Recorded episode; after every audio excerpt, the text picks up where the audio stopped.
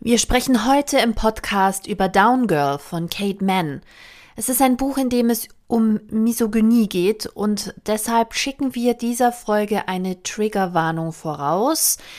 Wir sprechen natürlich auch über die Manifestationen von Misogynie, wie zum Beispiel Vergewaltigung und Gewalt gegen Frauen, und wollten dich deshalb kurz vorwarnen. Dennoch viel Spaß beim Hören.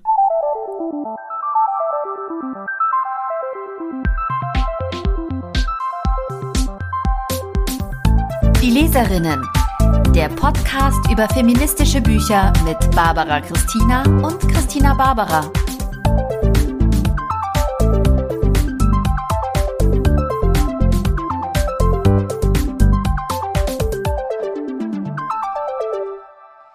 Hallo Christina. Hey Barbara. Wir haben es geschafft. So, es ist relativ früh. Die Nächte sind kurz. Aber wir sind da, wir schaffen es. Und ich habe heute ein relativ komplexes Buch mitgebracht. Yay! Voll gut, Willst du Barbara. Wissen, was es ist? Ja, und ich verspreche dir auch, wenn du zu weit wegrennst, fange ich dich wieder ein. Danke, das brauche ich, das brauche ich wirklich. Also ich habe versucht, es so äh, konzentriert wie möglich zu äh, aufzuarbeiten. Naja, man kennt mich. Jetzt kann ich schon sagen, man kennt mich ja. Also, falls ihr die anderen Folgen gehört habt, dann wisst ihr, dass Barbara manchmal davon galoppiert mit den vielen schlauen, coolen Dingen, die sie so gelesen hat. Und dann müssen wir ihr den roten Faden wieder zuwerfen. Aber das machen wir. Ist kein Problem. also, ihr, die HörerInnen und ich, in diesem Fall vertrete ich euch. Ich gebe mir Mühe. Danke, danke, danke. Ähm, genau. Und auch ich gebe mir Mühe. Ich habe heute, wie in der letzten Folge versprochen, wir haben uns wirklich dran gehalten, Kate Mann, Down Girl, die Logik der Misogynie mitgebracht. Ähm, eigentlich hatte ich das nur besorgt als Buch, um äh, so ein bisschen äh, als Begriffserklärung. Ich hatte das Gefühl, manchmal bin ich auch so ein bisschen schwammig mit der Verwendung von Begriffen und dann hole ich mir das so wie so eine Art Duden. So. Und äh, dann hat es mich aber so in seinen Bann gezogen. Also es ist echt hart wissenschaftlich, aber dann auch irgendwie äh, wahnsinnig spannend. Ich bin ja froh, dass ich das Wort jetzt aussprechen kann. Miso Misogynie. Miso, Miso, Misogynie. Miso, wie Misogynie. Miso-Suppe. Misogynie. Ja, Misogynie. ja, genau. Äh, Worum geht's, Barbara? Du hast gesagt, sehr wissenschaftlich. Ähm, ist, ach nein, ist die Frau, ist die Autorin Wissenschaftlerin? Das ist die erste Frage. Wer ist die Autorin? weißt du was? Da machen wir jetzt schon so viele Folgen.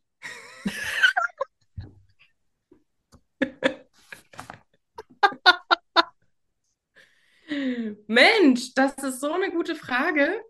Äh, ich habe mich natürlich top vorbereitet. Ähm, ich würde sagen, ähm, ah ja, sie ist Philosophin und Autorin. Äh, ah, Australierin. Spannend. Und äh, ist äh, äh, in ihren 40ern. Also jetzt 40. So. Ähm, ähm, ähm, ähm, ähm, ähm, äh, Sozial, Moral- und Sozialphilosophie arbeitet sie hauptsächlich. Oh, krass. Ja, das passt Ja. sehr gut auch zu dem Thema. Mhm. Genau, also äh, Fachfrau, also wenn man da eine Fachfrau braucht für das Thema, dann sie. Sehr spannend. Es sind ja auch im, in letzter Zeit mehrere Bücher auf den Markt gekommen zu dem Thema Frauenhass. Ich bin sehr gespannt, was du jetzt über dieses Buch erzählst. Barbara, worum geht's? Ähm, genau, nachdem wir uns in der letzten Folge ja mit dem Patriarchat beschäftigt haben, ähm, machen wir das jetzt mit der Misogynie. Und ähm, ich erkläre natürlich gleich total, äh, also sie hat das super erklärt. Sie hat super erklärt, was das denn jetzt eigentlich ist und was das für Strukturen und äh, Maßnahmen sind. Ähm, genau, ich kann dir aber auch noch mein, mein Learning, das stelle ich mal voran. Learning aus dem Buch ist, jetzt weiß ich, warum uns Self-Care so schwer fällt. Okay, Barbara, ich fall gleich vom Hocker. Ich bin, ich bin sehr gespannt. Tell me. Genau, das beantworte ich, nachdem ich das ganze Buch erklärt habe, beantworte ich es. Also darüber wird sich das auch, also für mich, mir war wirklich so, mein Gehirn explodiert, jetzt weiß ich es endlich. Wow. Äh, aber erstmal, super, ne? Hier mit so kleinen Cliffhängern. Bleibt bloß dran. Selfcare? Ich versuche das auch immer mit dieser Selfcare und irgendwie fühlt sich nicht gut an. Bekomme ich hier eine Antwort? Ja. Erstmal bekommst du eine Erklärung äh, zusammengefasst, was ist das Patriarchat?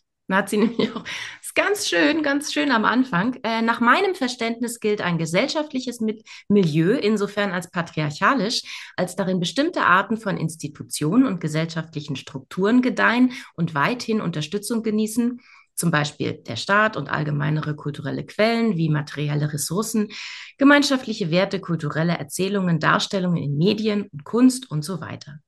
Diese patriarchalischen Institutionen variieren stark in ihren materiellen und strukturellen, aber auch sozialen Merkmalen. Sie sind aber so gestaltet, dass darin alle oder die meisten Frauen einem Mann oder Männern untergeordnet sind und diese daher aufgrund ihres Geschlechts neben anderen relevanten sich überschneidenden Faktoren gegenüber den Frauen beherrschend sind. Genau, also schreibt es euch alle nochmal hinter die Ohren. Das Patriarchat bedeutet, dass Frauen Männern untergeordnet sind. Und wenn man es weiter dekliniert, natürlich sozusagen alle den weißen, alten Cis-Männern untergeordnet sind. Genau.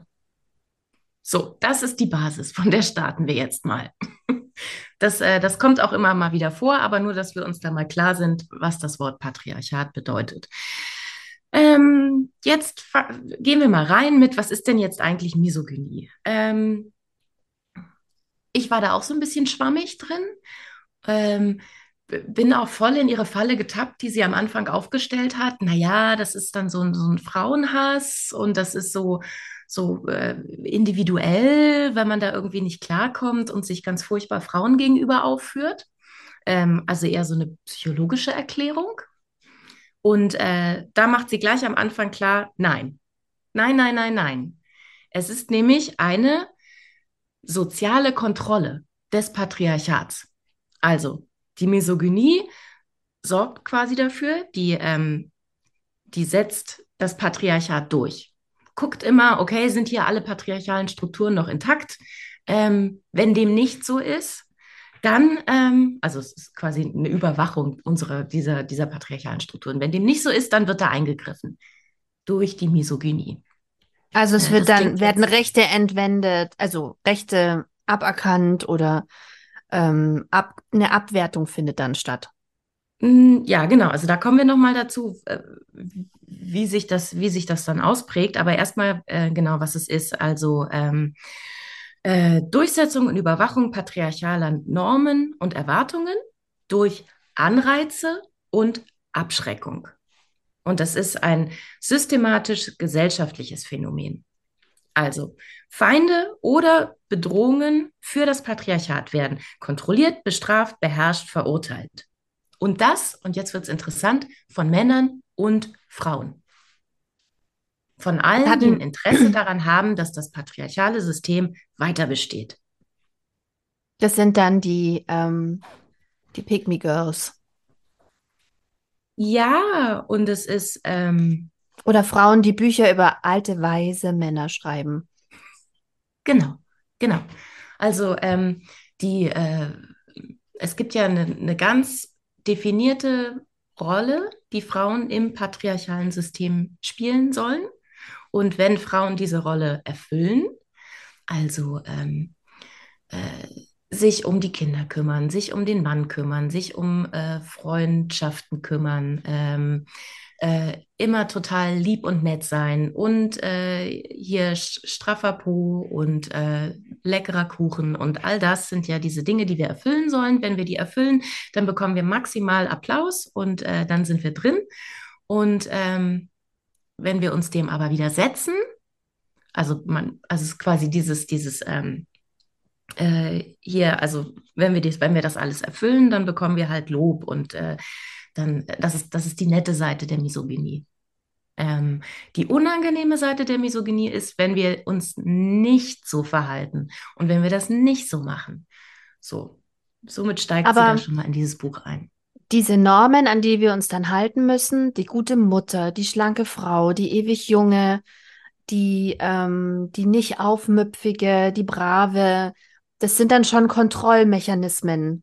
Des Patriarchats, oder? Das ist schon Teil der Misog Misogynie, dass wir, Genau, genau. dass wir, dass wir brave, liebe Mädchen sein sollen.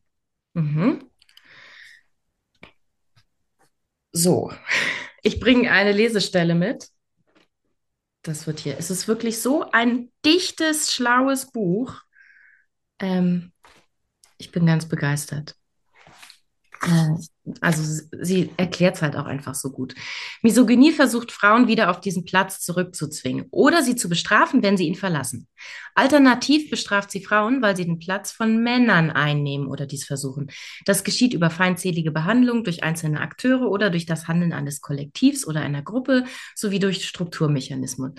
Misogynie äußert sich in vielerlei Gestalt, die unter anderem von reiner Bosheit und Aggression bis hin zu betonter Gleichgültigkeit und eisigem Schweigen reicht. Denn die Aussicht auf solche Feindseligkeit kann eine wirkungsvolle Abschreckung sein, da sie dem Menschen angesichts unserer sozialen Natur zuwiderläuft. Generell möchten Menschen und wohl insbesondere Frauen, da sie dazu sozialisiert werden, besonders liebenswürdig zu sein, den Respekt und die Billigung anderer nicht verlieren. Sie wollen nicht gemieden, angeprangert oder ausgeschlossen werden. Zudem brauchen sie vielleicht in Zukunft die Hilfe, Mitwirkung und den Schutz anderer.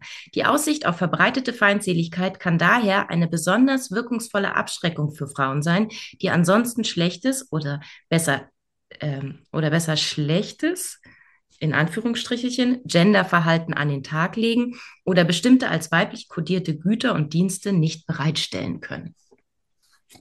Wir sind ja alle soziale Tierchen. Information drin. Wir, wir lockern das jetzt mal auf. Also wir sind ja alle soziale Tierchen, heißt es, und wir wollen alle irgendwo dazugehören. Und in dem Moment, wo die Sanktion ist, du gehörst nicht mehr dazu, wir verstoßen dich, Mhm. ähm, in dem Moment äh, ist es natürlich, trifft es Menschen extrem. Genau, genau. Schon diese Androhung reicht. Also da muss noch nicht mal irgendwas passieren. Da muss dir nicht auf offener Straße jemand eine reinhauen, weil du, weiß ich nicht, anders aussiehst. Das ist ja dann noch mal, das geht ja noch weiter. So, die Misogynie wirkt halt schon ganz subtil. Nur, dass wir wissen, dass wenn wir nicht so freundlich und zugewandt und lächelnd und äh, so sind, dann gibt's hier schon, dann gibt's schon eine Abmahnung. Mhm. Und natürlich funktioniert es umso einfacher und umso besser, je weniger Rechte ich habe. Also in dem Moment, wo ich gesellschaftlich, ähm, sozial schlechter gestellt bin als Frau ähm, und äh, abhängig bin von dem System, dass, dass ich verheiratet sein kann, dass ich einen, einen Mann haben kann, der sich um mich kümmert, der Geld verdient, umso einfach, einfacher wirken natürlich diese Sanktionen. Stichwort vergangene Zeiten. Also, ähm, wenn du in den 60er Jahren nicht verheiratet warst ähm, oder ähm, wenn dir, wenn du nicht in das System gepasst hast, dann waren die Sanktionen ja massiv. Also ich meine, ein uneheliches Kind zu haben, da warst du ja faktisch Aussätzige. Oder wie ich Mhm. gerade gelesen habe, die SZ hat gerade so eine tolle Reihe über queere alte Menschen. Und ähm, da, da ist ähm, so ein Teaser ähm, gewesen zu dieser Reihe und da war ein, ein lesbisches Paar, ein älteres lesbisch, lesbisches Paar. Die eine Frau war offen äh, queer und die andere hat es immer versteckt. Und weißt du, wie sie das gemacht hat? Die sind jetzt beide 80. Ähm, die hat gesagt, sie ist geschieden. Dann hat sie gesagt, da wurde man gemieden, Ah. aber es war immer noch besser, als lesbisch zu sein. Oh. Also geschieden war schon schlimm. Da hast du ja auch schon alles falsch gemacht im Leben. Aber ähm, wenn du auch noch die falsche sexuelle Orientierung gehabt hättest, an ihrer Stelle als Lehrerin, dann äh, wäre es halt richtig schlimm gewesen. Ja, also ich finde es, äh, also ich finde es A, bis dahin ähm, schon wahnsinnig spannend, dass, dass diese Misogynie quasi äh, in jeder kleinen Zelle unserer Gemeinschaft sitzt und immer aufpasst. Und äh, dass wir das so verinnerlicht haben, also darüber haben wir ja auch schon so oft gesprochen, diese internalisierte Misogynie, dass wir das so verinnerlicht haben, dass wir auch wissen, okay, da, da, da wartet was auf uns, wenn wir dem nicht wieder, wenn wir dem nicht entsprechen, was von uns an uns herangetragen wird als Rolle, dann gibt es da auf jeden Fall ähm, Strafen. So. Das Schlimme ist ja vor allem, wir können uns überhaupt nicht frei davon machen. Also wir haben gestern, haben du und ich telefoniert zum Thema Schönheitstricks. Mhm. Also, Mhm. ob man jetzt in unserem Alter nicht spätestens, wir sind ja eigentlich spät dran, Barbara, mal ja, irgendwie wir haben den Zug schon verpasst. Den Botox-Zug haben wir ja schon verpasst. Ja, das macht man mit gehört. 30, Barbara. Da bist du spät Die dran. Falten sind tief drin. Hm. Aber ähm, indem man sich die ganze Zeit irgendwie doch damit beschäftigt, ist man ja auch voll drin. Also du kannst es nicht loswerden. Am Ende guckst du ja doch morgens in den Spiegel und willst irgendwie okay ausschauen. Oder wie meistens, wie meine Mama immer gesagt hat, wenn wir irgendwo hingegangen sind, nimmst mich so mit. Oh Gott, das stimmt. Ja, das kenne ich auch von meiner Mutter und von meiner Oma, ganz besonders von meiner Oma. Ach, krass. Also in Ähm, meinem Fall ja. Schwäbisch, nimmst mich, nimmst du mich so mit? Also es Ja, ist okay Wahnsinn. so. Ja, naja, also ähm, auch ich, also klar, ich kenne das auch. Man, man, man, man guckt sich morgens an oder man guckt sich zwischendurch an und dann habe ich diesen Reflex zu sagen, oh, das gefällt mir alles nicht, oh, das war doch irgendwie früher anders. Oh.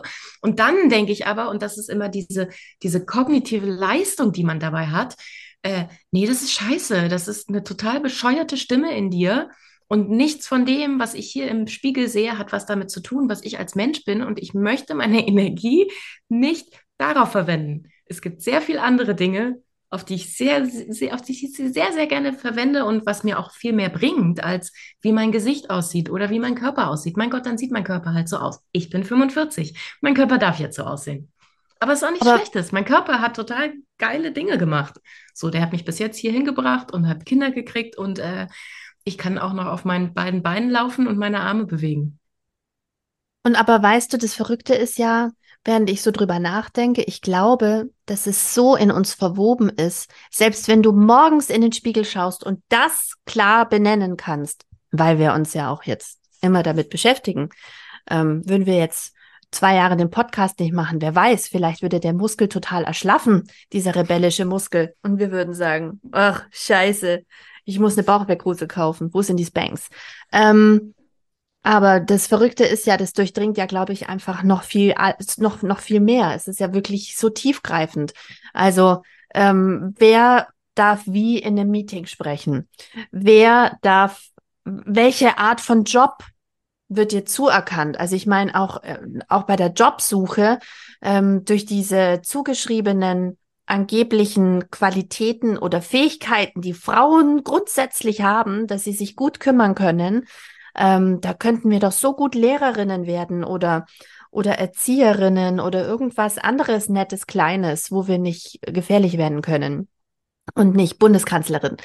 Ähm, ne? Also was, was sind die Sachen, die Bundeskanzlerin komme ich auch gleich Oh. noch. Oh, es ist so Aber- ein spannendes Thema. Wie konnte das passieren, dass Angela Merkel so erfolgreich war? Ist auch in dem Mm. Buch erklärt. steht in eine Australierin. Oh, cool.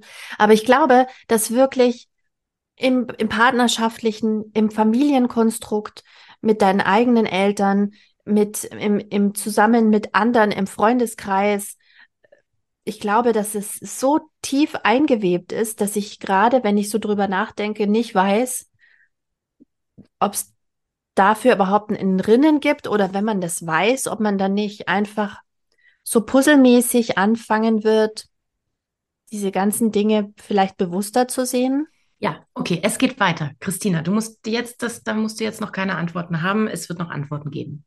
Gott sei Dank, ich bin so Gut. müde. Erzähl's mir, Barbara. Okay, so, wir haben jetzt einen Haken hinter Patriarchat, wir haben einen Haken hinter Misogynie. Jetzt kommt Sexismus. Oh Gott. Die unheilige Dreifaltigkeit. Also, was ist Sexismus? Ähm, auch mir ging es so, dass ich das irgendwie alles immer so in einen Topf geworfen habe. Und gibt es da so eine klare Trennlinie zwischen Sexismus und Misogynie? Ähm, wusste ich nicht, aber ja, gibt's. Also, schnall dich an. Oh, ich habe ein bisschen Frosch im Hals. Also, äh, was ist Sexismus? Sie sagt, patriarchale Sozialbeziehungen werden rationalisiert und gerechtfertigt. Das heißt, Geschlechtunter Geschlechterunterschiede werden als natürlich dargestellt. Und dieser Kniff, sie als natürlich darzustellen, bedeutet, sie sind unausweichlich. Versuch's gar nicht erst. Bekämpf sie nicht. Und die patriarchale Arbeitsteilung ist total sinnvoll, weil das ist ja biologisch. Mhm. Aber So, dass allein schon das also- Patriarchat nicht biologisch ist, haben wir ja im letzten Buch gelernt. Also Genau, die genau, endgültige letzte Argumentation, wir leben in diesem System, weil Männer eben so sind und Frauen so und Männer sind vom Mars und Frauen sind von der Venus. Ein Bestseller übrigens in meiner Jugend. Ja. Ähm, ich hatte das mal, ich habe es nie ganz fertig gelesen, aber ich kann schlecht einparken, anscheinend.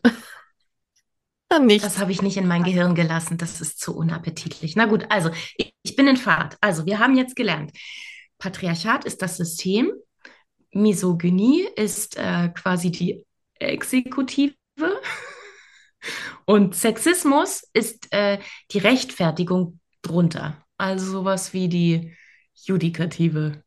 Verrenne ich mich hier in den Begriffen? Nein, ich ungefähr? glaube, das, das Also- könnte ganz gut hinhauen. Genau, also äh, Se Sexismus ist eine Ideologie, die auf Annahmen, Überzeugungen, Theorien, Klischees und kulturellen Erzählungen basiert. Ähm, die Unterschiede werden als so erheblich dargestellt, dass, in, also in Anführungsstrichelchen, rationale Menschen geneigter sind, gesellschaftliche Arrangements zu unterstützen und sich daran zu beteiligen.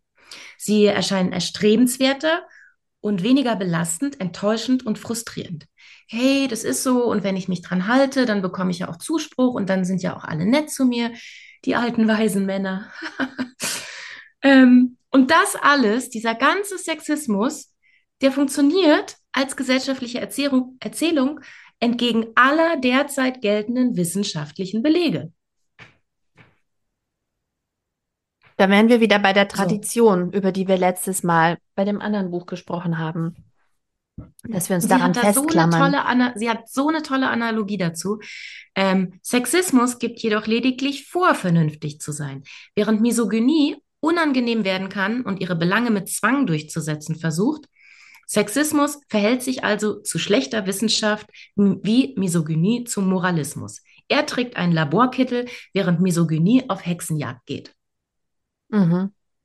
Ja, dann hast du praktisch auf der einen Seite die, die logischen Gesetze, den Sexismus, und auf der anderen Seite hast du die Sanktionen, die Bestrafungen und die Regeln.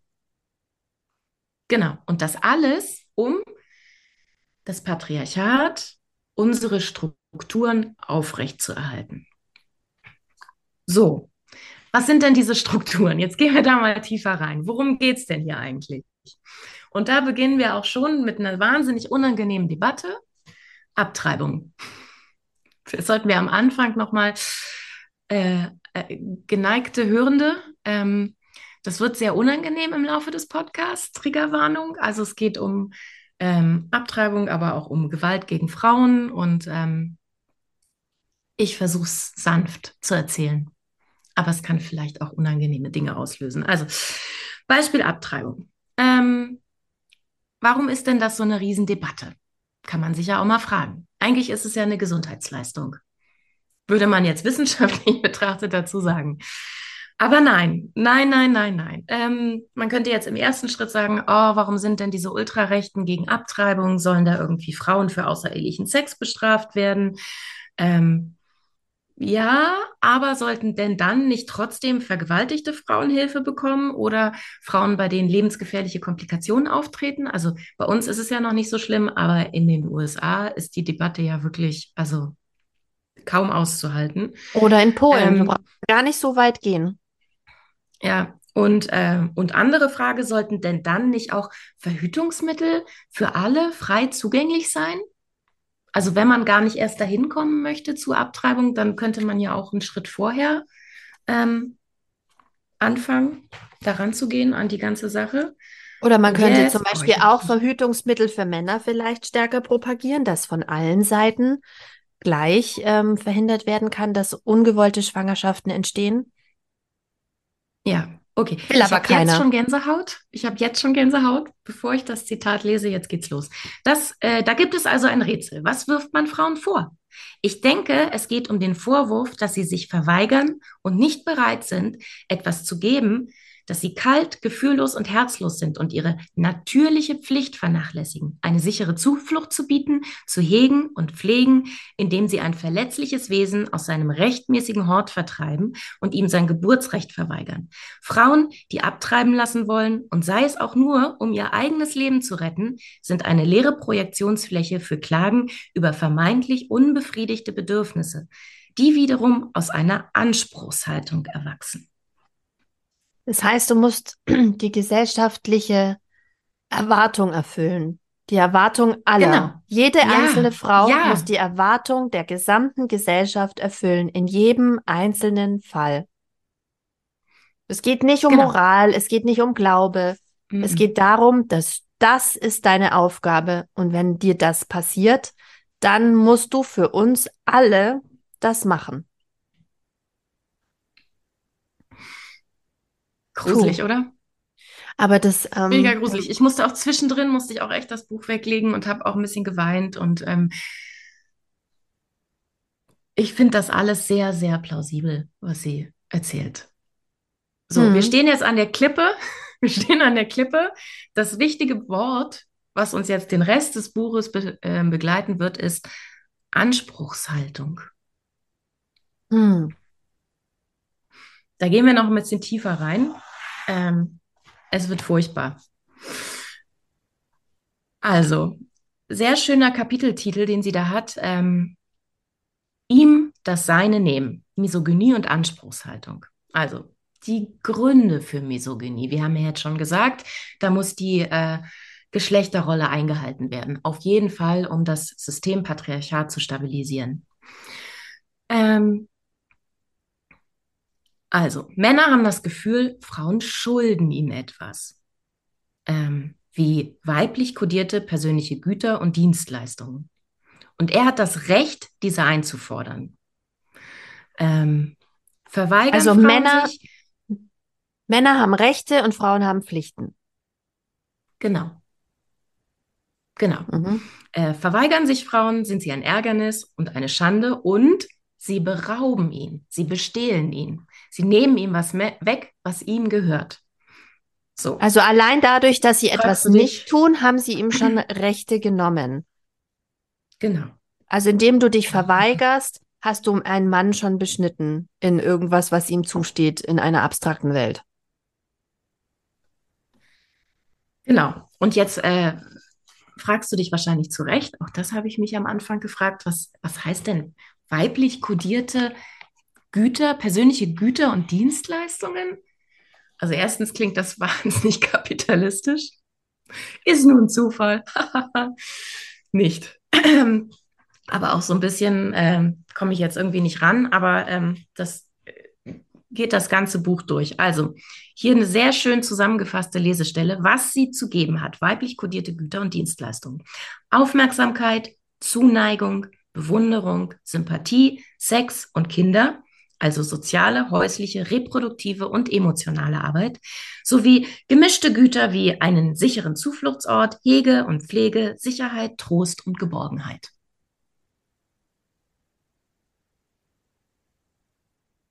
Klingt da wie ein Ehevertrag. eigentlich dann auch alles rein.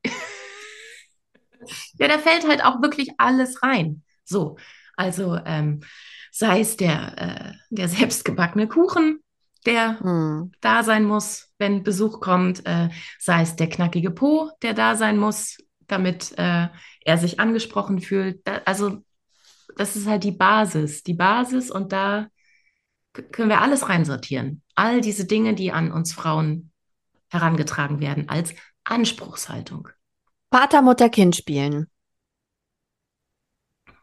Ja, aber also mit einem Lächeln im Gesicht. Und das ist das Wichtige, mit einem Lächeln im Gesicht. Und das kommt auch irgendwann in dem Buch vor. Ähm, dieses Ding mit, ja, jetzt lächel doch mal. Weißt du, warum das so wichtig ist? Das ist eine mhm. rhetorische Frage. Also es ist total wichtig.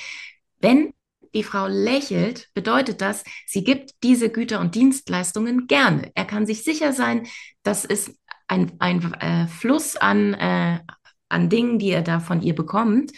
Äh, wenn sie aber nicht lächelt, kann er sie nicht lesen und dann kann er sich nicht sicher sein, dass er sie auch weiterhin bekommt. Und deswegen ist es so elementar für Männer, dass Frauen immer lächeln. Naja, so tief gehen die Gefühle ja bei Männern auch nicht. Da muss das Lächeln als eindeutiger, als eindeutiger Smiley-Button offensichtlich eingeschaltet sein. Und deswegen haben wir auch immer das Gefühl, wir müssen lächeln. Und deswegen gibt es auch so Sachen wie hier Resting Bitch Face.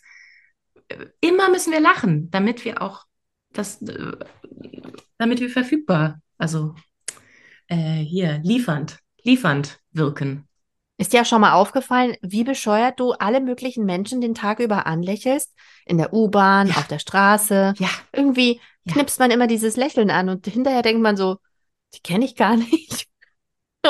muss ich immer, immer muss ich lächeln. Genau, und wenn du ich nicht lächelst, auch, dann kommt die Ich bin aber auch mal. eine besonders brave, sehr freundliche Frau. Ich bin eine ganz brave Frau. Ich lächle viel. So, und jetzt, also das war das, was sie zu geben hat. Das ist mhm. die Anspruchshaltung von Männern, was sie zu geben hat. Und dann gibt es aber auch noch eine Anspruchshaltung von Männern, ähm, was ihnen zusteht. So, mhm. und das sind ähm, männlich kodierte Vergünstigungen und Privilegien nämlich Macht, Prestige, öffentliche Anerkennung, Rang, Reputation, Ehre, Ansehen, Respekt, Geld und andere Formen von Wohlstand, hierarchische Stellung, Aufwärtsmobilität, Obacht, Beförderung und der Status, den Loyalität, Liebe, Hingabe und so weiter einer hochrangigen Frau ihm vermitteln. Mhm. So, das sind die Dinge, die ihm zustehen. Oder zumindest ist es, zumindest ist es das Versprechen des Patriarchats. Das ist das Versprechen. Ja, ja. Das genau. wird ja nicht das, allen das Männern gegenüber gehalten. Ja, ja, ja. Nee, aber das ist, das ist quasi so ein bisschen der, der Default-Modus. So. Mhm. Also ich habe ein Anrecht darauf, auf die Dinge, die die Frau mir liefert. Und ansonsten habe ich auch ein Anrecht auf diese Privilegien. Also äh, ich und meine Kumpels, wir dürfen diese Privilegien untereinander aufteilen. So. Mhm. Manchmal komme ich dann halt ein bisschen kürzer als Thomas, aber so, das ist hier unser, unsere Wettbewerbsbubble. Mhm. Und jetzt ähm, kommt wieder die Misogynie rein, wenn nämlich Frauen äh, sich das nehmen wollen. Das steht ihnen aber gar nicht zu. Wie, sie wollen sich jetzt auch, äh, ähm, sie wollen sich jetzt auch Macht nehmen. Sie wollen sich jetzt auch äh, soziale Stellungen nehmen. Sie wollen sich hier, sie wollen befördert werden. Sie wollen äh, Führungsverantwortung übernehmen. Das steht ihnen doch gar nicht zu. Barbara, halte ich fest, sie zwingen es sogar ein. Sie wollen eine Quote. Irgendwelche ja. Frauen, die gar nichts können, kriegen dann diese Berufe und diese Jobs und die, diese hohen Hierarchien. Frauen, die nichts können, nur weil sie Frauen sind, kriegen sie diese Jobs. Ah nee, warte, die haben auch studiert und sind fachlich ganz. Nee, nur, nur weil sie Frauen sind. Ja, genau. Was da nämlich aus ihnen spricht, ist, Moment mal, wir hatten aber ausgemacht, dass nur Thomas, Christian und ich um diese Dinge uns prügeln dürfen. So, das sind unsere Dinge. Und jetzt wollt ihr da auch noch mitmachen? Dann wissen wir aber auch gar nicht mehr, wie das Spiel geht. Also wenn Thomas, Christian und ich den, das Chefspiel spielen, dann wissen wir die Regeln. Wie, wie, wie ist denn das, wenn ihr dann mitmacht? Und dann dürfen wir gar keine anzüglichen Witze machen? Und dürfen wir euch an Po greifen? Genau. Und das Problem ist, also das, das alles, und da kommen wir wieder auf das Patriarchat zurück als System. All das, wenn Frauen sich nicht daran halten, wenn sie nicht das wenn sie ihm nicht das geben, was ihm zusteht, und wenn sie ihm das nehmen, was ihm auch zusteht, dann fangen wir an, das System zu destabilisieren. Und deswegen reagieren alle krass emotional darauf. So wie es letztes Mal in der Folge auch in dem Buch stand bei die Patriarchen. Dass das, ist, das Patriarchat ist ein, ein stabilisierendes System und in dem Moment, wo das nicht mehr funktioniert, dann drehen alle hohl und dann, dann muss ja die Misogynie ähm, alles wieder ja. richten, oder? Also ich meine, dann muss ich maximal Frauen abwerten und dann sind alle Schlampen außer Mutti.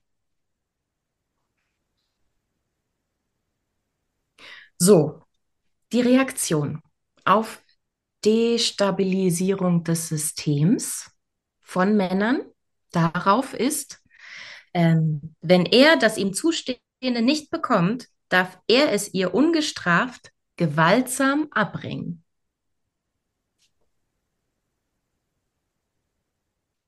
Klingt hart.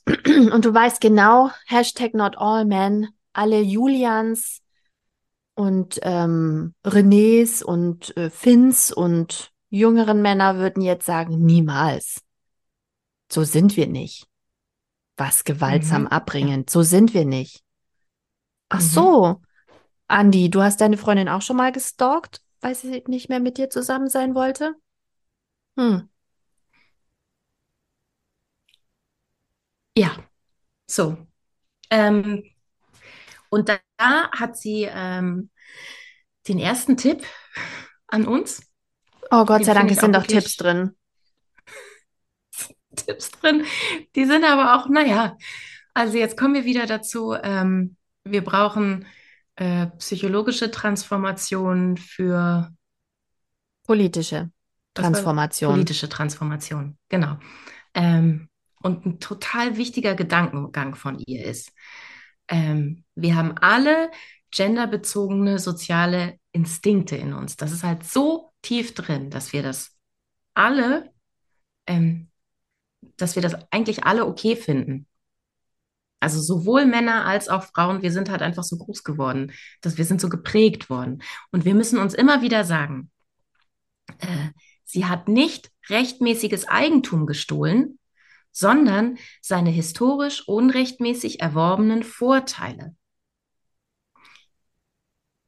So, und das lässt sich jetzt auch auf diese ganzen grauenhaften ähm, MeToo und Gerichtsprozesse und ähm, Nein heißt Nein und wieso ist es denn so schwer? Wieso kriegen wir denn da keinen guten Umgang mit Vergewaltigung ordentlich zu bestrafen? So, Hm. weil wir das auch alle immer noch so fühlen, da hat sie ihm rechtmäßiges Eigentum entwendet. Also quasi er ist eigentlich im Recht. Aber wir müssen uns immer wieder sagen, das ist historisch unrechtmäßig erworben. Das müssen wir uns rational sagen, weil wir fühlen es nicht. Das versuchen wir doch jetzt schon so lange. Warum dauert denn das so lange? Und dann ist aber auch klar, da wären wir wieder beim Backlash. In dem Moment, wo das allen zu viel wird, schnallt das System wieder Ja. zurück. Ref reflexartig. Ja, ich weiß nicht, also ich weiß gar nicht, ob das. Das ist jetzt nur eine Theorie. Es ist eine Arbeitstheorie von mir, okay? Also ich habe ja auch ähm, schon wahnsinnig viel Therapie gemacht in meinem Leben und ich habe auch Therapien gemacht, die waren so lala, die haben, und dann aber irgendwann kommt man an einen Punkt, wo man das alles verstanden, also man muss das halt verstehen. Man muss da hinkommen, dass man versteht, was ist denn los mit mir. Man muss es rational verstehen. Man muss das alles einsortiert haben, rational. Das bedeutet aber noch lange nicht, also das ist quasi, das quasi erst 10 Prozent deiner Therapie ist, das rational zu verstehen, aber es ist die Basis für alles weitere, was danach kommt. Und wenn du es halt durchdrungen hast, so wie wir jetzt gerade verstanden haben, wie Patriarchat, Misogynie und Sexismus zusammenspielen, dann kann man anfangen, das in seinem Leben, in seinem Alltag umzusetzen. Und dann hat man auch sofort diese Störmomente. Ey, Moment. Also, das klingt jetzt ein bisschen deprimierend, aber ähm, dein Instinkt und dein Gefühl, die sind halt geprägt. So, also es ist halt total schwer daran zu gehen. Aber du kannst rational, merkst du dann, wenn Dinge nicht stimmen. Hm. Habe ich dich noch? So, ja, ja, ja. Das ist so, wie, wie wir zwei manchmal, ähm, wenn wir miteinander sprechen, dieses, wenn es knirscht, muss man genauer hinschauen. Also, Ja, also das, das aber auf das, jeden Fall. das haben, aber weißt du, das will ja nicht jeder. Also wir haben jetzt Bock, uns mit dem Thema auseinanderzusetzen. Und mein Gott, es ist so anstrengend. Es ist frustrierend, es ist traurig und es ist zermürbend und es ist manchmal auch wahnsinnig hoffnungslos. So, und das geht uns schon so und wir haben Bock drauf. Äh, und wie Nein, bringt nein, man denn glaube, alle Christina, anderen dazu? Nee, ich glaube, wir haben keinen Bock drauf. Wir haben einen hohen Leidensdruck. Und das Hm. ist auch das Einzige, was dich in die Therapie bringt. Ein hoher Leidensdruck im Alltag. Ich habe einen massiv hohen Leidensdruck. Also durch meine äh, Themen, psychologischen Themen, aber auch durch das Patriarchat habe ich einen massiv hohen Leidensdruck. So. Und das begann sichtbar zu werden mit der Geburt des ersten Kindes und das nimmt jetzt einfach immer weiter zu. Aber Und Männer zum Beispiel ich ja haben schon den ja nicht. Ich. Ja, natürlich nicht, weil sie ja von dem System profitieren. So, Ja. also, dass, das, dass der Sexismus dir auch einredet, das ist doch hier alles, ähm, dadurch, dass das alles natürlich ist und dadurch, dass das ja einfach so feste Gesetze sind, ist es doch auch viel einfacher, das zu akzeptieren. Jetzt sperr dich doch nicht so, jetzt wehr dich doch nicht so, jetzt mach doch einfach mit. Und geh doch einfach in die Position, die wir dir hier äh, aufgemacht haben. Hier, da, da darfst du sitzen. Da sitzt doch einfach. Und es ist ja auch am gemütlichsten da. Ja, ja, ja. Also das ist, und deswegen ist dieses System ja auch ein, also ist so ein bisschen wie Kapitalismus. Das ist halt nicht, das macht sich ja selbst kaputt. Also du kannst diese eine Rolle, die kannst du niemals erfüllen. Da kommen ja immer noch weiter Ansprüche an dich dran. Also selbst wenn du jetzt sagst, ja, okay, ich bleib auf diesem Stuhl sitzen, das ist der schönste Stuhl, auf dem ich jemals gesessen habe, dann bin ich jetzt happy auf meinem kleinen Stuhl. Ähm, da kommt ja immer noch und hier und dann mach doch dies und dann das und das, da bist du aber nicht genug. Das heißt, du kannst überhaupt nicht gewinnen in dem Spiel. Du kannst, da gibt es keinen Happy Place für dich. Niemals. Aber das gibt es doch auch nicht für die Männer. Für die Männer gibt es doch auch kein Happy Place. Das haben wir doch auch schon gelesen. Ja, das keine Ahnung. Mir Patriarchat jetzt ihnen alles Stelle, verspricht und dass sie, dass sie aber nichts gewinnen können. Aber warum ist uns das so bewusst? Und auch wenn du, Unser das Leidensdruck ist viel größer. Unser Leidensdruck ist so viel größer, weil wir das, äh, also du bekommst nie Ruhe rein. Du bekommst nie Ruhe rein, weil, weil, also deine Position ist halt total unsicher. Du bist halt die ganze Zeit abhängig von der, ähm, von den Männern, die, äh, die sich morgen entscheiden können, dir das wieder wegzunehmen. So. oder dich halt umzubringen. abhängig die ganze Zeit, ja. Oder dich umzubringen, das ist leider auch ein ganz großes Kapitel hier in dem Buch. Aber, ähm, und ich meine, wir sind weiße, äh, heteronormative Cis-Frauen. Wir sind quasi auf der Spitze der Pyramide und für uns ist es schon so schwer. Und das ist für all die anderen Frauen quasi unmöglich. Das ist so ein Kacksystem, wo man die ganz, jeden Tag ist es Kampf, irgendwie da durchzukommen. Hm. Äh, so, als Vorbereitung für das nächste Thema. Ähm, Gewalt gegen Frauen. Ah, das wird jetzt, ist jetzt hier, wir machen jetzt Pflaster, wir reißen es ab und das ist unangenehm und dann, dann haben wir aber was gelernt. Ähm, ich hatte jetzt auch relativ viel äh, zu ähm, Männern, die ihre Familien umbringen. Vielleicht lasse ich es auch. Das könnt ihr dann Nein. nachlesen. Ja. wirklich? Hm. Was sein lassen? Vielleicht kannst oder? du, vielleicht kannst du nur sagen, was ist da der Reflex? Also ähm, wir, wir gehen ja immer davon Mhm. aus, in der Me in den Medien wird es ja auch so, ähm, so erklärt, die meisten Morde passieren aus Eifersucht. Ja, Habe ich gerade eben wieder. Ja, ja, Du, ja, in der Podcast-Werbung. True Crime Podcasts, Mhm. denn die meisten, ähm, die meisten Morde passieren aus Leidenschaft. Das ist ein Familiendrama. Ja, nein, okay. Gut, Ein also, Einzelfall. ähm, sie sagt Scham. Wenn man drüber nachdenkt, oh Gott, es macht so viel Sinn, es macht so viel Sinn. Also Scham, Beschämung sorgt dafür, wenn du keine Privilegien und keinen, kein Anspruchsdenken hat, hast, wenn dich jemand beschämt, ähm, sorgt es dafür, dass du dich verstecken willst, dass du möchtest, dass dich niemand mehr sieht, du ziehst dich zurück, du bist beschämt. Das ist die Reaktion auf Scham. Ähm, Männer mit Anspruchsdenken und mit Privilegien, wenn die beschämt werden, dann möchten sie denjenigen, der sie beschämt, auslöschen. Wo lernen die das denn? Wo Crazy, lernen oder? die, woher kommt das? Woher lernen die das? Die können sich nicht das? zurückziehen. Es hat nichts mit ihnen zu tun, sondern es kommt von außen, also muss das aufhören.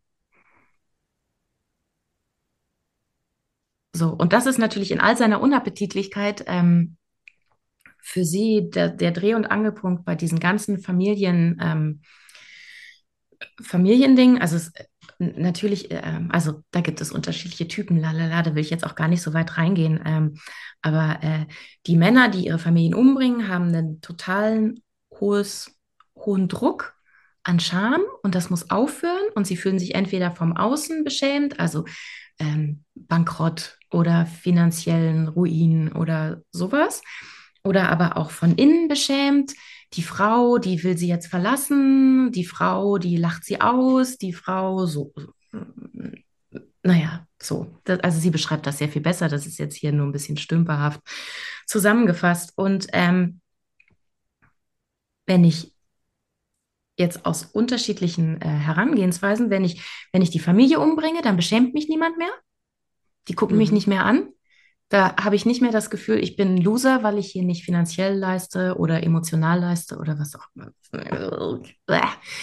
Ähm, so, und wenn sie dann die Familie aber umgebracht haben, und deswegen kommt es dann auch meistens noch zu, einem, zu einer versuchten Selbsttötung, dann tun sie das nicht, weil sie jetzt denken, oh Gott, was für ein, äh, was für, ein, was für eine Schuld trage ich jetzt? Es tut mir so wahnsinnig leid. Nein, ähm, sie haben das ja auch gebraucht. Sie haben die Familie gebraucht als Zufuhr, als ähm, hier all diese Güter, die sie immer bekommen. Ähm, äh, Liebe, Zuneigung, Respekt, sowas alles. Ähm, das ist dann alles weg. Dann haben sie nichts mehr. Dann existieren sie quasi nicht mehr. Und dann müssen sie sich umbringen. Gott. Aber wer bringt denn den Männern das bei? Ist es innerhalb dieser dieser Vermännlichung, also wenn aus den netten Jungs, aus den kleinen Kindern. Ja, nein, also das ist jetzt, das sind jetzt natürlich ganz krasse Beispiele und sie sagt auch, die meisten dieser Männer, die ihre Familien und sich umbringen, die wurden als Kind ähm, krass misshandelt oder missbraucht und hatten da einen totalen Kontrollverlust und versuchen dann als Erwachsene immer diesen, diese harte Kontrolle aufrechtzuerhalten, um nicht, naja, egal. Also das ist. Also das, das sind die, die auch zum Beispiel, Beispiel von ihren Vätern ganz schlimm beschämt wurden immer. Ja, genau. Das ist ein krasses Beispiel, aber ähm, diese, äh, diese Aggression aus Beschämung heraus, und da hat sie auch ein wahnsinnig gutes Beispiel gebracht, Trump, die Trump-Kandidatur, ihrer Meinung nach, also nicht nur ihrer Meinung nach, auch von verschiedenen anderen ExpertInnen, gab es mhm. einen Moment, der sogar auf, äh, äh, auf Film im Fernsehen festgehalten wurde. Es gab so ein Dinner von Obama. Ähm, da war Trump eingeladen und Trump hatte im Vorfeld immer so rumgepiekst, so ja, der Obama, der muss jetzt aber mal seine Geburtsurkunde vorlegen, damit wir ihm überhaupt glauben, dass der ein richtiger US-Amerikaner ist. Der sieht doch auch ganz anders aus. Der Obama, das ist doch hier so ein Afrikaner und so. Naja, also erinnerst du dich noch daran, mhm. dunkel? Ja. Und Obama hat sich gewehrt bei diesem Dinner, indem er äh, gesagt hat, ich brauche überhaupt nicht meine ähm, ich brauche meine Geburtsurkunde gar nicht vorlegen. Ich habe noch was viel Besseres. Ich habe den Moment meiner Geburt auf, äh, auf Video, auf Film und spielt dann die Szene von König der Löwen ab, wo dieser kleine Löwe quasi hochgehalten wird. Hier, das wird alles mal dir gehören. Circle of Life. Genau. Und Kameras auf Trumps Gesicht ist genau diese, diese Scham, also er ist beschämt, er ist total beschämt, aber er richtet das nicht nach innen und will sich verstecken und geht, sondern da geht es dann halt los. Ähm, das ist genau dieses, ich habe, äh, ich werde doch sonst immer mit Respekt behandelt. Ich habe all diese Privilegien, derer ich mir nicht bewusst bin, aber ansonsten schauen immer alle auf, mir, auf zu mir. Und äh, jetzt kommt da dieser Typ an und stellt mich vor allen bloß. Und das ist wohl das, das, der zündende Moment seiner ähm, Idee zur Präsidentschaft gewesen. Jetzt zeige ich es allen. Das ergibt schon ein bisschen Sinn. Das ergibt schon ein bisschen Sinn. Und da wären wir wieder bei, wie das System für beide Seiten funktioniert. Also das kennt man ja doch aus dem Kleinen auch. Also wenn irgendwas schief läuft, dann frage ich mich ungefähr eine Woche lang, habe ich irgendwas falsch gemacht? Was, was könnte ich gemacht haben? Was, was könnte hier meine Schuld sein? Was könnte mein Anteil sein an diesem Konflikt gerade? Oder vielleicht habe ich das, war ich nicht aufmerksam genug? Oder war ich nicht, war ich nicht freundlich genug? Oder habe ich da was Falsches gesagt? Oder, ähm, ne? Also ich würde immer mit mir hart ins Gericht gehen als allererstes und würde sagen, oh shit, das war bestimmt mein Fehler, Entschuldigung. Das kenne ich jetzt nicht von allen anderen so. Und in meinen Beziehungen, in meinem Leben, ja, kann ich mich, jetzt retrospektiv schon auch dran erinnern, dass ähm, wenn es Streitsituationen gab, dass das selten mit einem sofortigen Mea culpa, Mea magna culpa irgendwie eingestanden wurde oder es könnte sein, dass ich hier falsch lag. Nicht mal das, sondern. Der erste Reflex eher, ist immer, du bist schuld. Ja. Oder okay. nein, nein, ich nicht. Das hatten wir ja schon bei Nils Pickert. Oder habe ich das? Ja, mit der Verunsicherung. Wenn Männer verunsichert werden, ist ganz, ganz schlecht. Da, da gehört die Scham ja dazu. Das ist auch ein großer Verunsicherungsmoment. Ja, ja, ja. ja. Und damit kommen Und die nicht klar. Und äh, wo wir jetzt gerade schon bei Politik sind, dann könnte ich jetzt nochmal beantworten, warum Angela Merkel so erfolgreich geworden ist. Ja. Okay, sie hat Angela Merkel nicht gesagt, sie hat Margaret Thatcher gesagt. Margaret Thatcher.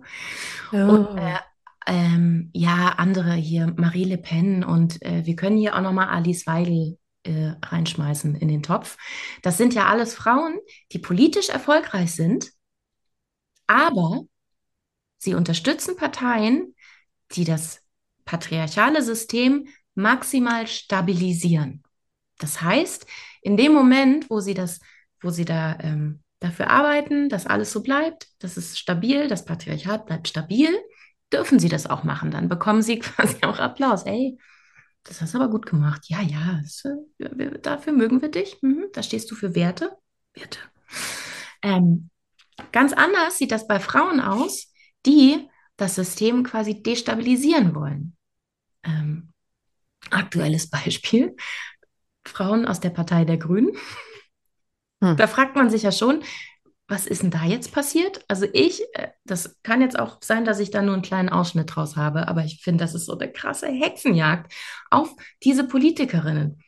Weil das ist eine Frau, die nimmt sich Sichtbarkeit, die nimmt sich Macht, das steht alles Männern zu, und dann möchte sie auch noch, dass sich das gesamte System ändert in dem hier Parität verlangt wird und sowas. Also sie will quasi das für andere Frauen dann auch noch erreichen. Und da, da ist sie dann Zielscheibe für Misogynie, für alles. Da wird richtig hart drauf gehalten. Ich habe ja Annalena Baerbock dafür gefeiert, dass sie gesagt hat, ähm, sie macht die Kanzlerkandidatur, Kanzlerin-Kandidatur. Ähm, und Robert Habeck musste ja zurücktreten aus dem paritätischen System heraus, die, wie die Partei funktioniert. Und alle anderen haben sie so dafür geschimpft. Ähm, na klar, weil sie hat sich was genommen. Und dann ja. konnte sie nur verlieren. Brutal. So, jetzt zu. Ähm Aber kann man ja auch runterbrechen. Also ich meine, das fängt ja auch an beim, ich hätte gerne ein Wochenende mal für mich. Ich fahre jetzt so mal alleine weg. Ja, genau. okay, Self-Care. Gut, also wir können es auch jetzt auflösen. Ja, so, komm, das ist mir, come on. Ja, ja, ja, genau. Also das hat sie jetzt eigentlich auch nicht in dem Buch explizit geschrieben, aber mir ist es dann klar geworden. Der Grund, warum es mir so schwer fällt und auch anderen Frauen Self-Care ist ja, ich nehme mir was, was ich anderen geben soll. Ich soll mhm. den anderen geben, dass es ihnen gut geht. Ich soll den anderen geben, dass, es sie, dass sie es schön haben. Ich soll den anderen geben, dass sie eine angenehme Umgebung haben und so. Das, das soll ich alles anderen geben. Und in dem Moment nehme ich es mir selber. Das steht mir nicht zu. Und das ist so krass. Das haben ja nicht nur die Männer verinnerlicht mit ihrer Anspruchshaltung, das haben ja auch wir Frauen verinnerlicht. Und deswegen fällt es uns so schwer. Ja, Nein, und genau so fühlt sich's auch an. Ich nehme mir was, was mir nicht zusteht. Genau. Zeit. Das darfst du nur machen, wenn alle versorgt sind. Also da ja. müssen in dem Moment ja. müssen alle glücklich sein. Mhm. Und du darfst dich auch erst hinsetzen, wenn alle was zu trinken haben am Tisch. Und wie war das bei ja. die Wut, die bleibt, auch wenn das Salz da mhm. ist? Mhm. Dann darfst du dich hinsetzen. Dann, wenn da nichts mehr wegzunehmen ist, wenn das eh leere Zeit wäre mit so, dann, dann mhm. das, den kleinen Krümel darfst du dir dann nehmen. Aber eigentlich, und das schreibt sie auch, ist das ja Arbeit, die nie getan ist. Da ist ja immer was zu tun. Ja. Und sei es den nächsten Urlaub zu planen, sei es äh, dir zu überlegen, ob mal wieder hier in der Wohnung irgendwas gestrichen werden sollte. So. Mhm. Ob die Kinder noch äh, Schuhe haben, Man kann Mhm. ja immer irgendwas machen. Die Arbeit ist Our nie work getan. is never over. Ah, Barbara, also ich habe mich jetzt ein bisschen, mich krasses ein Buch. bisschen, ja, das ist ein krasses Buch. Ich habe mich jetzt ein bisschen äh, rumgedrückt, aber wir gehen jetzt mal durch. Vergewaltigungskultur und Himpathy. Was? Sie hat nämlich Hi- das Wort Himpathy? Ah, Himpathy, Himpathy. Himpathy äh, gebildet. Also von ihr kommt's. Sympathie Von für ihn. es. Ja, Mhm. genau. So. ähm, fangen wir mal damit an. Ähm, hatte ich ja schon gesagt. Ähm, dominante Männer, die sich nehmen, was ihnen verweigert worden ist oder was ihnen genommen worden ist. Ähm, so, das ist, da ist einfach ein großer Grauraum für diese Männer. Mhm. Ähm, da ist die Reaktion drauf, das wird vergeben, vergessen, entschuldigt und da passiert eher Mitgefühl mit ihm statt mit dem Opfer.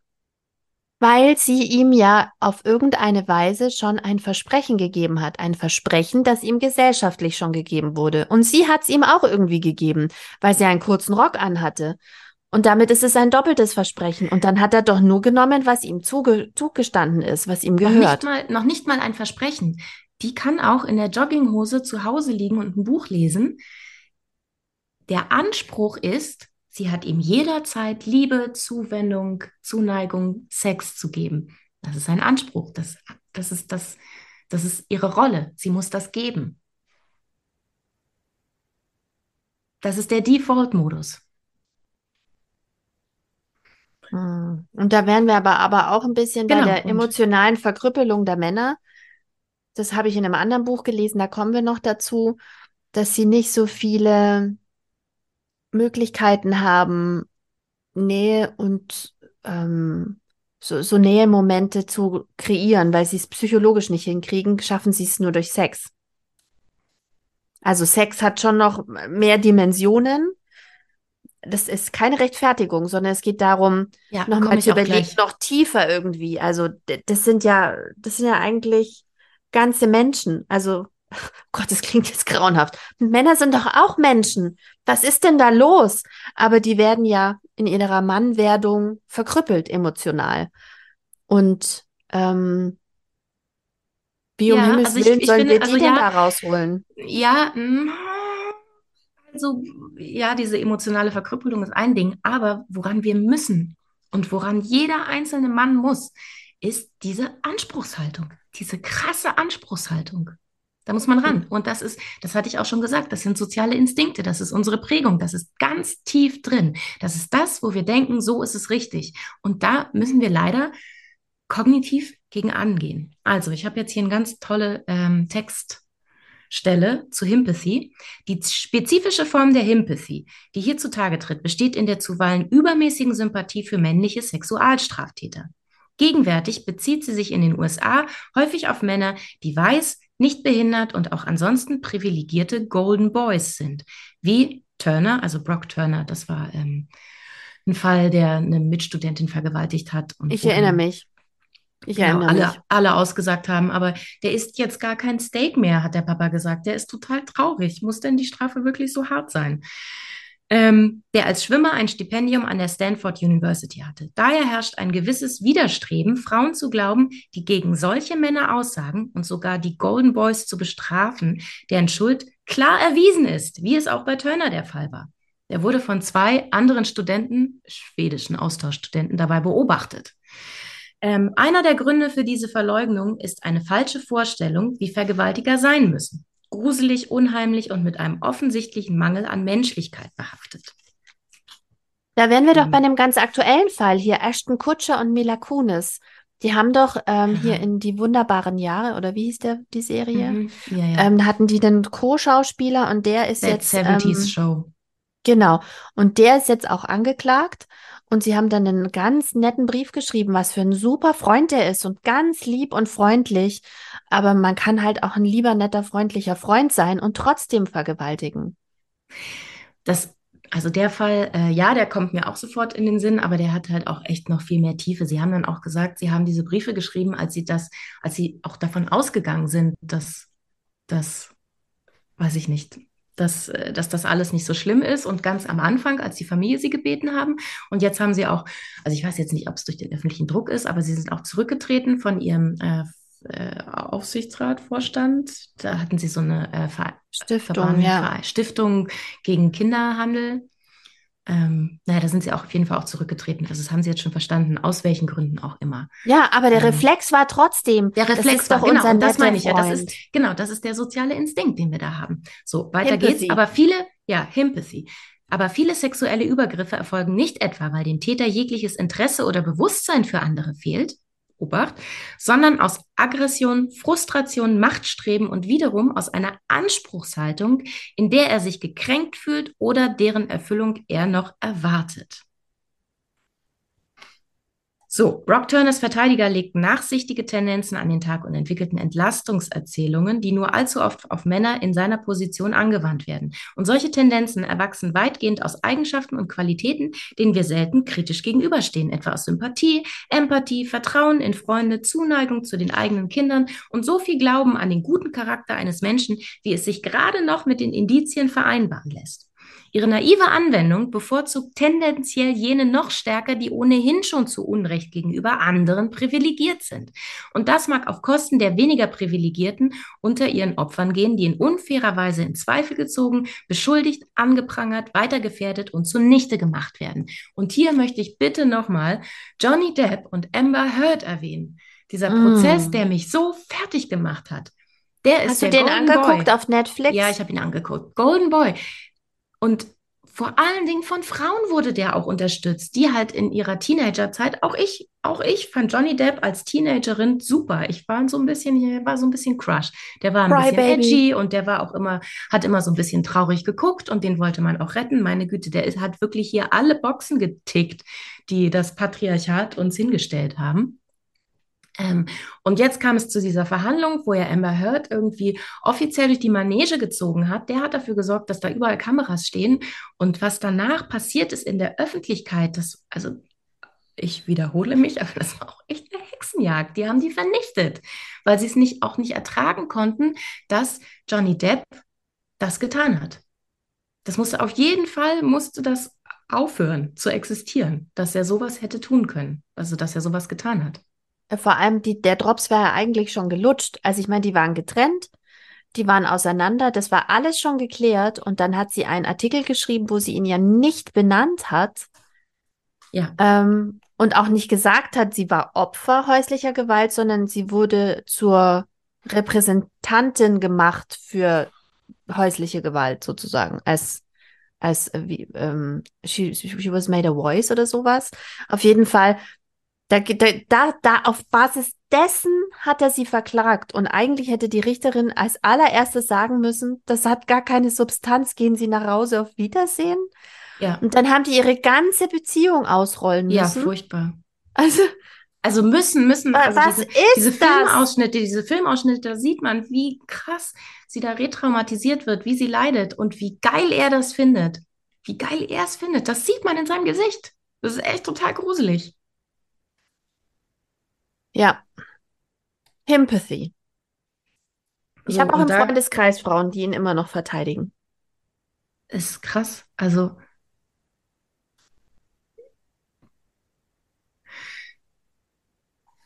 Ja, so. Barbara, gibt es noch ein paar schreckliche Themen in dem Buch? Das waren jetzt hier die schlimmsten. Ja, also es, es ist auf jeden Fall lesen. Also man muss es auf jeden Fall lesen. So, das war jetzt. Ich bin jetzt schon Auszug. schlauer. Ich bin jetzt schon schlauer, Barbara, weil allein schon die Begriffserklärung, was genau was ist, ähm, fand ich, allein dafür hat sich das schon gelohnt, darüber zu sprechen. Und ähm, auch wie sie dann so reinbohrt in diese verschiedenen Themen, die uns so als, als Frauen belasten. Also mhm. die uns klein halten, die uns kaputt machen. Ähm, ist das Buch denn lesbar? Also du hast gesagt, es wäre sehr wissenschaftlich. Hast du trotzdem das Gefühl, dass du, dass es gut lesbar ist, dass man, dass man gut durchkommt, eine gute Sprache? Also trotz aller Komplexheit. Und da kommen manchmal so ein paar Wörter vor, wo man denkt, oh, die muss ich jetzt nochmal nachschlagen.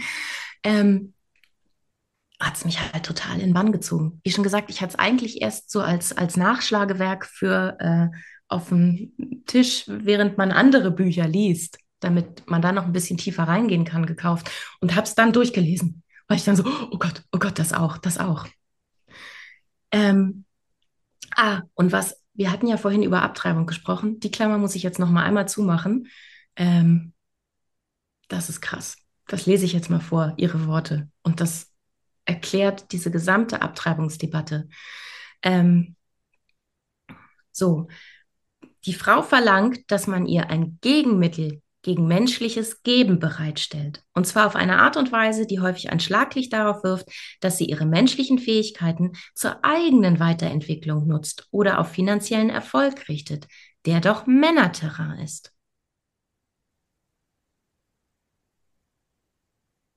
Das Recht, sich zu verweigern der Reproduktion. Ja, also Gegenmittel gegen menschliches Geben. Mhm. Wenn man es so nennt, versteht man es. Da versteht man auch, warum wir diese ganzen Märsche fürs Leben haben und so. Das sind all diese Menschen, die auf Biegen und Brechen das patriarchale System weiterhin stabil halten wollen. Wem würdest du das Buch vor allem empfehlen, Barbara?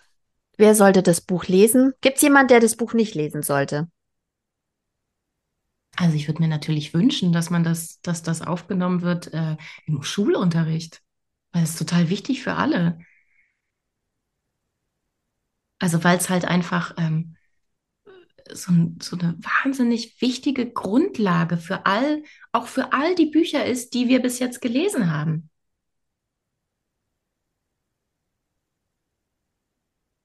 So fürs so. grundsätzliche Verständnis, um zu verstehen, was, was Patriarchat bedeutet und in welchen, in welchem Netz wir da eigentlich hängen. Und wie grundsätzlich das das Leben von Frauen betrifft. Du kannst dich davon ja nicht freimachen.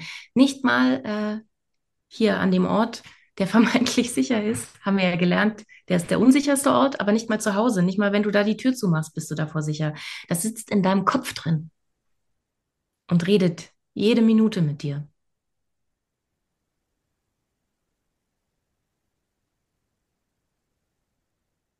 Es war ein deprimierendes Buch heute, Barbara es tut mir leid, es, ist, es war deprimierend, aber wir haben da jetzt eine Menge Grundlage gelegt. Das stimmt. Also das Wichtige ist ja, und dafür machen wir den Podcast, wir wollen es ja verstehen. Also wir wollen ja schlauer werden. Dafür ist das Buch gut, aber ich gehe so ein bisschen down heute raus. Mhm. Ja, tut mir leid weil das ja in alles so eingreift. Mhm. Und weil das auch so ein bisschen die Hoffnungslosigkeit auch im, im Buch mitschwingt, finde ich. Also in den Themen. Dass es alles so tief geht, dass wir so tief arbeiten müssten an all diesen Dingen für unsere, für die kleinen Jungs, für die kleinen Mädchen, die jetzt kommen. Wie hat Mareike Fallwickel so schön gesagt, wir sind eh schon verloren, unsere Generation. Aber für die, die danach kommen, wie können wir uns gesamtgesellschaftlich verändern? Wenn doch, wenn, wenn doch Feminismus bedeutet, dass dann das Patriarchat sich maximal aufbäumt. Also ich meine ja, auch, genau. auch all diese, das kannst ja auch auf, auf das andere witzige äh, Brudersystem ähm, übertragen. In dem Moment, wo wir Plastik trennen, da dreht der Kapitalismus ja nur noch mal richtig auf. Also naja. ich finde es halt wichtig, dass wir wissen, worauf wir uns einlassen. Ja. Es ist ja auch wichtig, wogegen man kämpft. Also das ist ja, ja. hier nicht ähm, und da, das ist vielleicht auch das, was wichtig ist für uns Frauen. Das ist nicht klein, klein. Es geht nicht darum, auch mitmachen zu dürfen in dem Spiel. Es geht nicht darum, auch Karriere machen zu dürfen ähm, und Karriere mit Lippenstift oder keine Ahnung, ja, sondern es geht um viel tiefere Dinge und das ist etwas, was darum, nicht nur dein Persönliches betrifft. Ja, es ist nicht was Persönliches. Es geht nicht darum, dass dein Mann nicht dran denkt, welche Schuhgröße deine Kinder haben, sondern es geht so tief also ähm, im übertragenen Sinne, nicht wörtlich, in unsere DNA, in unsere psychologische DNA hineingeknüpft ist dieses System. Das muss ich jetzt mal ein bisschen sacken lassen, Barbara. Ja. Ich koche mir jetzt einen Kaffee. Also sie schreibt ganz am Ende, also gebe ich auf. Ich wünschte, ich könnte eine hoffnungsvollere Botschaft vermitteln. Das schreibt sie? Ja. Na guck, ihr geht's genauso bei ihrem eigenen Buch. Oh. Nein, ich gebe also. nicht auf. Ich gebe nicht auf. Aber ähm, ich Nein, bin sie gibt dankbar, natürlich auch nicht auf. Das, das, ist jetzt, das ist jetzt, äh, das, da, da geht es dann noch so ein bisschen weiter, aber ich meine, das schreibt sie halt zwischendrin. So, ähm, wir müssen uns einfach schon bewusst sein, dass das, was wir hier tun, äh, stürzt ein System. Das fühlt sich das auch ein bisschen geil an, Christine. Revolutione. Ja, ja, ja. Ganz geil. Okay, naja gut. Und der also Widerstand, den wir bekommen, der Widerstand, den wir bekommen, den bekommen wir, weil wir Strukturen destabilisieren. Ganz und das geil. Tolle ist, wir sitzen im System, Barbara. Wir können das System von innen aushöhlen. Wir sind quasi wir die Golden Girls des Systems. Wir, wir, wir sitzen sogar an den neuralgischen Punkten. Da muss ich ähm, sehr an den Frauenstreik in Island denken, wo 90 Prozent der Frauen mhm. einfach sich verweigert haben mhm. ähm, und dann sich sehr schnell Dinge verändert haben. Wenn wir so einen Konsens schaffen könnten, und es muss ja nicht ganz Deutschland sein, vielleicht könnten wir es in kleinen Einheiten schaffen. Keine Ahnung, so ein Ort wie hier, in dem ich lebe, ähm, keine 20.000 Einwohner. Wenn hier mal alle Frauen einen Tag lang nichts machen würden, steht niemand beim Bäcker hinter der Theke, es sitzt, sitzt niemand im Kindergarten, bis auf so ein paar Azubi-Männer. Ähm, es ist niemand in der Schule, niemand. Hier wäre niemand in der Grundschule. Zero. Das musst du dir mal vorstellen, keine ja. Lehrkraft. Aber das Ding ist ja, also das macht ja nur sichtbar, wie wertvoll unsere Arbeit ist. Aber das ist denen schon bewusst, dass unsere Arbeit sehr wertvoll ist. Und deswegen reagieren sie ja so. Weil wir, und das müssen wir uns bewusst machen, so wertvolle Dienstleistungen und Güter besitzen. Die sind so wertvoll, wir sind so wertvoll, Christina. Barbara, ich glaube, ich muss doch noch mal diese Männerversteher-Folge irgendwann vorbereiten. Vielleicht starten wir damit ins neue Jahr, weil wir haben eigentlich schon genau überlegt, was wir dieses Jahr noch alles besprechen wollen. Aber ich habe ja trotzdem immer noch das hehre Ziel zu verstehen, warum Männer so kacke sind. Hm. Also ich finde, hey, jetzt, Hashtag not all men. jetzt sind wir schon mal echt einen ganz Schritt weiter. Und was ich, also was für mich ähm, hier elementar war, zu verstehen, es gibt ähm, Gebende und Nehmende. Die Menschen sind, äh, die Rollen sind da unterschiedlich. Und sowohl Männer als auch Frauen haben ein totales Interesse daran, unser System, wie es aktuell ist, aufrechtzuerhalten. Und deswegen kommt dann halt auch, kommen diese ganzen Dinge, die dann Frauen so unternehmen. Alte weise Männer. Lalala. Ja. Es ist nicht einfach.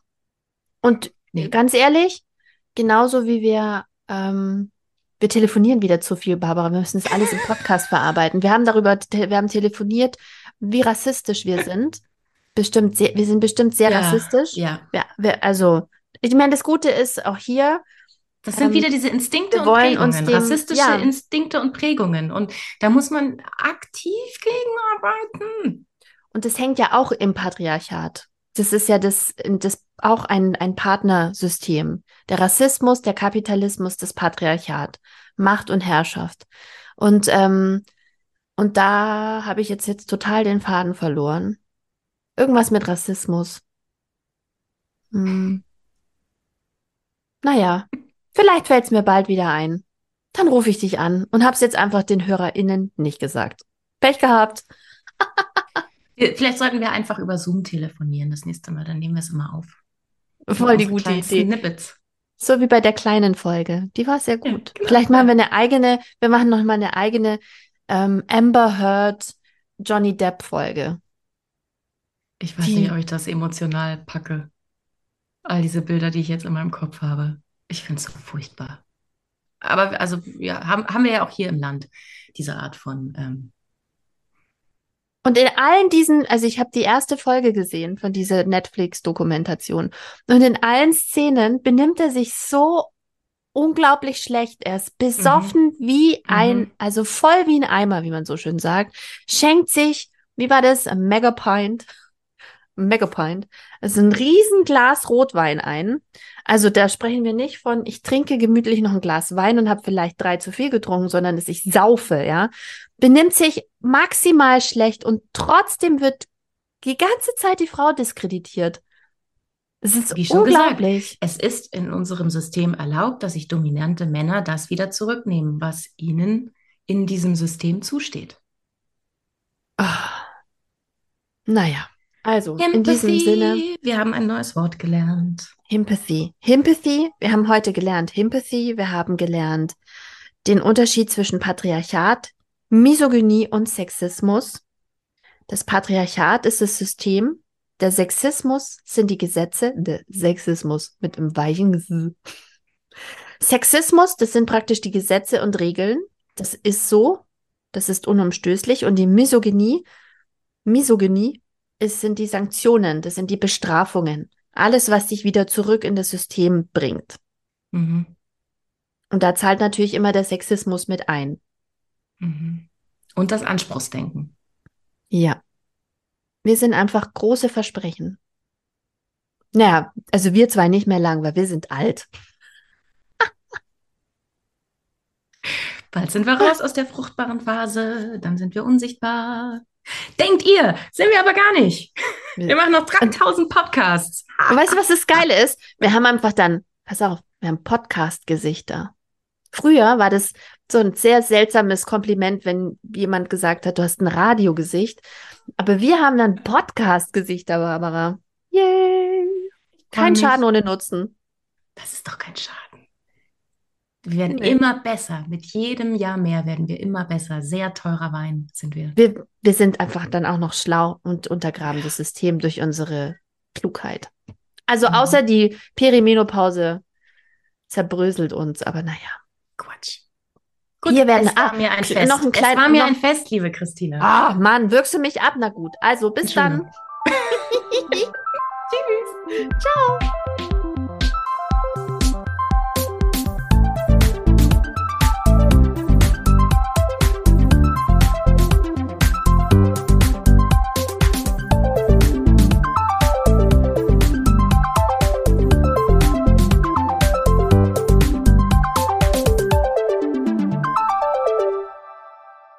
Das war der Podcast Die Leserinnen. Redaktion und Moderation Barbara Meyer und Christina Häusler. Produktion Christina Häusler. Musik Bernie Meyer. Danke fürs Zuhören.